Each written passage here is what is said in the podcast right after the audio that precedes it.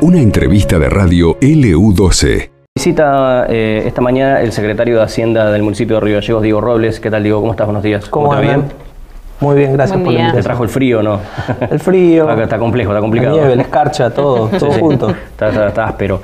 Bueno, eh, ayer lo que no estuvo áspero fue la reunión de la paritaria, aparentemente. Nosotros no estuvimos presentes, pero siempre hay una que otra discusión ahí, ¿no? Un tironeo, pero bueno, se terminó Sí, acordando bien. Sí, pero es, un- eh, a ver, eh, es una gimnasia que, que venimos teniendo los últimos años.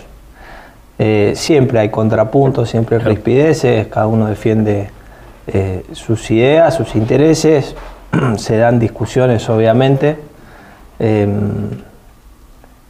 tanto con, para con los, los paritarios, eh, como quizá a veces también con, en este caso con Daniela, que es la concejal que está interviniendo, Claro. antes estaba Pedro. Eh, pero más allá de eso, siempre con respeto, con buena fe y podemos ir acordando periódicamente cada vez que nos juntamos, eh, afortunadamente, una pauta salarial para los empleados municipales. Claro, primero por ahí podemos comenzar por el tema de la pauta salarial y después del bono, sí, ¿no? sí. Sí. Sí, Eh, mirá. ¿Cómo es el, el acuerdo en este caso? Eh, en este caso eh, es la primera vez que planteamos un acuerdo tan corto en cuanto a, a- a tiempo. Generalmente siempre tratamos de cerrar una pauta anual con una revisión por si pasa algo o, un semestre. Claro. Eh, en este caso se conjugan el escenario y la inminencia de- del tema de las PASO, el escenario electoral, eh, que va a tener repercusiones tanto en lo local como en lo nacional también, Claro. y la incertidumbre económica eh, que se está dando, sobre todo en cuanto a la, a- a la evolución de la tasa de inflación, que es lo que termina definiendo. Eh, con lo cual decidimos este, cerrar lo que es el mes de julio, el mes de agosto, un 8, un 7, vienen acumulativos de lo que ya veníamos dando. Nosotros habíamos quedado con el último aumento unos puntos abajo de la inflación que se configuró hasta ahora eh, y con este aumento de julio quedamos 5 puntos arriba y con una progresión de una inflación que no varíe, que sea de 6 eh, el, el mes que viene, con ese 7% quedaríamos 6 puntos arriba.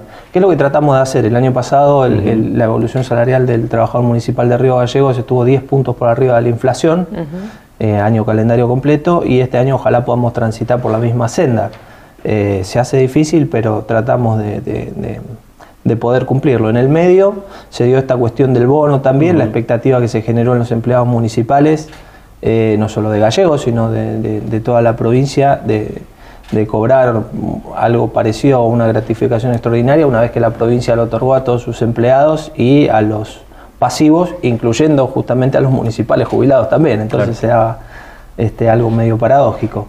Eh, la decisión nuestra, a ver, nosotros vamos a pagar 60 mil pesos a todos los trabajadores municipales activos el 10 de agosto, independientemente de los aumentos.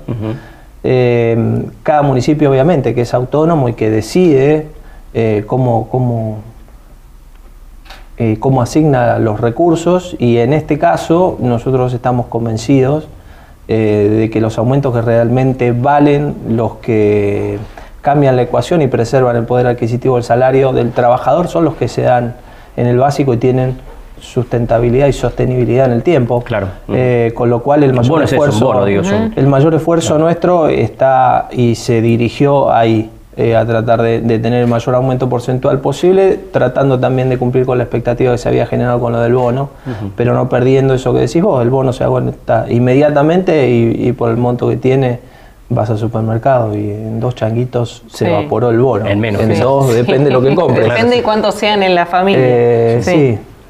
Eh, pero bueno, la decisión fue esa y pudimos llegar ayer a, a un acuerdo. Nos vamos a volver a juntar en septiembre después de conocer los índices de inflación de, de agosto seguramente. Ahora, eh, estamos hablando de la paritaria y también de, bueno, que se va acordando eh, en, en tiempo y forma siempre. Y mm, nos olvidamos tal, ta- eh, tal vez de que se ha salido de esa tensión de conflictividad que había en algún momento en la paritaria municipal. ¿Cómo eh, ha trabajado, digamos, el municipio y, en particular eh, eh, la cartera que vos encabezás para que eso eh, deje de- de- ser así? A ver, uno aprende también y, el escenario complejo que, decís vos, que, se ha configurado en otras, en otras ocasiones, con esa percepción de, que hubiera una suerte de enemistad o de que uno representa intereses este, que están en contra del trabajador, eh, se ha ido felizmente subsanando, como decís. Nosotros no arrancamos bien la gestión, yo tengo que ser autocrítico, por el primer año fue muy complicado en el marco de la pandemia, también no, no podíamos acordar, nosotros terminamos acordando por decreto una primera paritaria en un contexto... Eh, incierto de todo tipo, ¿no? Si hacemos un poco de memoria, parece que fue hace mucho, dos años y no fue hace nada. este, pero bueno, eh, en el, cuando uno negocia con buena fe, cuando uno va cumpliendo, cuando uno nosotros vamos con todas las cartas arriba de la mesa, no escondemos nada, llevamos todos los números abiertos.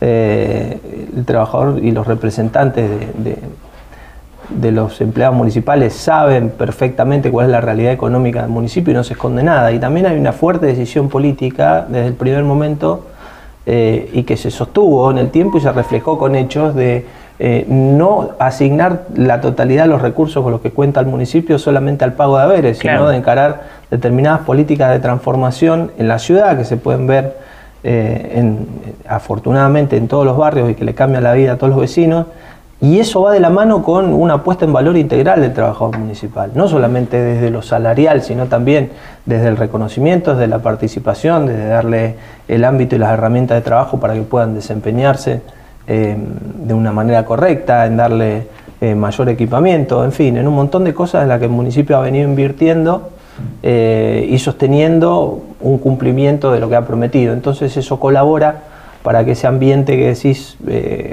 haya sido afortunadamente el que tenemos en el día de hoy y que más allá de esas discrepancias de las que hablábamos antes, podamos siempre encontrar un, punto de acuerdo entre las pretensiones de, los representantes de los trabajadores y las posibilidades reales del municipio. Bueno, precisamente sobre ese tema ayer lo escuchaba también un ratito a tu par, pero de la provincia, Ignacio Perincioli, que le hacían una nota en la, radio Colega Tiempo, y mm, a él le, preguntaban precisamente, porque además lo nombraste vos también hace un ratito, estamos en época más de campaña electoral, y decían porque, y él, y él hablaba de eh, algunas promesas que se hacen algunos candidatos de forma irresponsable, diciéndole a la gente que le van a aumentar un 100% el salario, y dice, la plata es una sola. Es decir, si hoy estamos pagando el 90% del presupuesto en salario, si lo metas el 100%, no, no da, el número no da. Mirá, es una discusión que yo he tenido cuando estuve también en el lugar de Ignacio en muchas paritarias, porque muchas veces se interpreta como que es una cuestión de voluntad. Y yo siempre, eh, eh, cuando vos negociás, decís, mira, está todo bárbaro. Ahora, en, en el banco, cuando vos vas al cajero, no te da voluntad, te da billete. Y vos tenés que tener la plata para poder depositarla. Entonces, el mejor aumento es el que se puede pagar. De nada sirve este, firmar o acordar algo que después no lo puedas cumplir o que te lleve a no poder eh, cumplir con otras cuestiones que tiene que ser. En el caso nuestro de, la programación de las obras de la municipalidad, en el caso de la provincia, con, un montón de otras cuestiones ¿no? que hacen al giro cotidiano. Eh, pero bueno, uno ve este, que responsablemente se, dicen esas cosas, se hacen promesas de campaña sabiendo que no se pueden cumplir. Eh, también, eh, digamos, desde fuera de la gestión, el que no tiene costo es muy fácil decirlo y hacer demagogia. vos escuchás legisladores o candidatos que dicen, yo voy, no, hay que bajar la mitad de los impuestos. Y, bueno, ¿y con qué sostenés el gasto? Pues nadie te dice con qué, o todos te prometen eh, o todos dicen, no, vamos a hacer esto, esto, esto, pero ¿con qué recursos? Si los recursos son unos solos, digamos. Eh, si vos vas a decir, no, porque voy a ampliar la base de recursos en tanto, bueno, fantástico, contame cómo y vamos, pues después esa falsa credibilidad de decir, no, bueno, alguien lo tiene alguien, alguien la tiene que poner, te dicen. No, de la provincia es rica, no, alguien hay que sacarle más a fulano. Claro, algunas propuestas hablan, por ejemplo, aumentar el eh, llevar al 30% lo que se percibe de realidad minera. Y hay que decirle a la gente, eh, ante esta propuesta, que eso se tiene que acordar con todos los gobernadores de la provincia en acuerdo fiscal nacional. No, por y tiene que ceder la nación ese porcentaje que, es que se le está llevando, ¿no es cierto? Entonces digo, eh, no le explican eso a la gente, obviamente, ¿no? Es más fácil decirlo.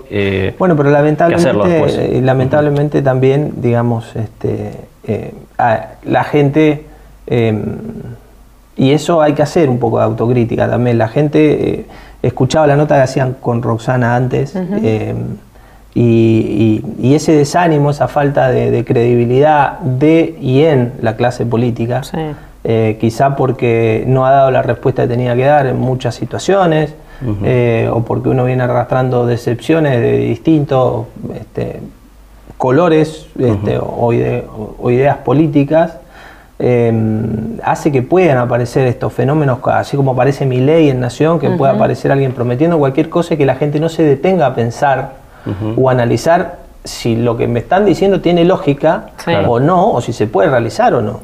¿Entendés? Eh, pero bueno, vamos a tener un proceso electoral, esperemos que, que, la participación sea, sea buena.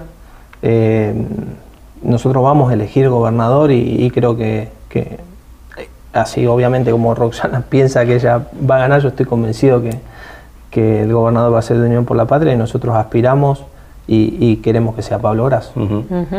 Bueno, eh, sabemos que estás muy, muy apretado con el tiempo. Vamos a ir cerrando notas. ¿Te queda una pregunta más?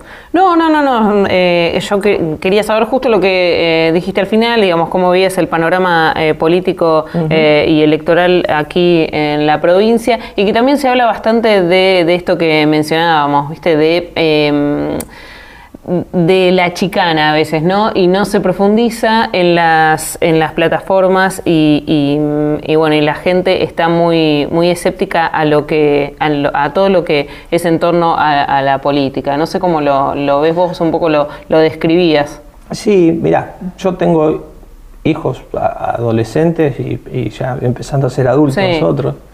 Eh, tengo uno que ya votó por primera vez y una ah, que va a votar por primera vez ahora. Sí y hablo mucho con los amigos de ellos eh, y la verdad que en, la juventud hay un, alejamiento total y, un desinterés total de, la Algo que, perdón, que, el peronismo, el kirchnerismo volvió en algún momento a a, recuperar y hoy pareciera que, vuelve a estar eh, de alguna manera Esos jóvenes que, que, que, el kirchnerismo volvió a enamorar, digamos, y que volvieron a participar en política, hoy tienen 40 años. Claro. Y ese recambio generacional quizá no se ha dado y los chicos que hoy tienen 20 eh, desde que tienen un poco de, digamos, de conciencia o de vida social o que pueden agarrar y, se involucran en leer un diario, a ver qué pasa o tener un interés político, han venido soportando crisis, recesiones y promesas incumplidas de todos los gobiernos nacionales que, que vinieron, porque hay que hacer autocrítica. Claro, sí. Entonces pasaste de que vino alguien y te dijo pobreza cero, creí y me terminaste endeudando de todo. Viene otro y te dice, no, bueno, con nosotros vamos y, y tampoco se da la situación. Entonces,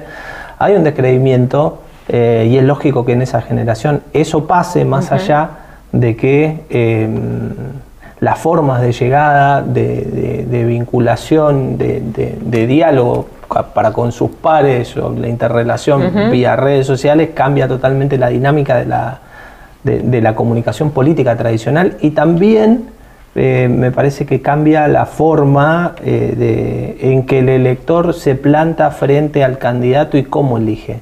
Porque quizá nuestros padres, mucho más nuestros abuelos, eh, votaban un escudo, votaban una ideología y hoy creo que la gente vota gente. Claro, sí. Em, para ir cerrando, bueno, se viene la fiesta del frío, ¿no? Pasando un tema un poco más agradable. Con, mucho frío. con mucho frío, Sí, con, frío, en serio. Em, parece que va a mejorar el tiempo para el viernes, eh, sábado y domingo eh, va a subir un poquito la temperatura, eso es bueno. Eso pronostican y habría una nevada quizá el lunes, martes. Claro. Esperemos. esperemos que, que pase el fin de semana. Ahora, los Palmeras eh, qué, locura. Y Callejero Fino el, día del cierre. El día del cierre. Artistas locales antes todos los días. Se sortea un, se sortea un cero kilómetro, es presencial el día domingo. El día domingo, hay que estar presente. Hay que estar presente cuando se haga el sorteo. ¿Horario del domingo? Eh, el domingo tenemos, sí, eh, no, empieza la tarde-noche y el domingo también hay una jornada con, con juegos y actividades en el marco del programa del reciclado y viajar, que tiene premios también, eh, que se va a desarrollar eh, en la cancha de fútbol, vendría a ser del boxing, eh, ahí afuera, y de la premiación y todo eso se va a hacer sobre el escenario. hay algunos grupos de baile locales el domingo, después artistas locales también. Eh, y el cierre con callejero fino y el sorteo del auto a las 10 de la noche. Bien, buenísimo. Entonces presentes tienen que estar, ¿eh? No es Tienen cosa que que llenen el, claro, el cupón, lo pongan en, el la urna, club. Para claro, que no saben, vayan. tuvimos que cambiar la locación porque Claro. cuando empezaron a armar el escenario ahí donde iba a ser, que era fuera de la Sí. cancha de Ferro La Ría, justo había nevado y no se aseguraba que se pueda armar bien, así que rápidamente pudimos contactar a la gente del Atlético Boxing Club y, y nos pusimos de acuerdo para poder usar el predio una vez más. Ah, por Bueno, lo menos digo- ahí va a estar un poco más reparado Además frío. también, Sí. ¿no? Sí, además también. Sí. Bueno, Diego, muchas gracias por haber No, venido, por muy favor, amable. Muchas gracias a ustedes. Esto pasó en LU12, AM680 y FM Láser 92.9.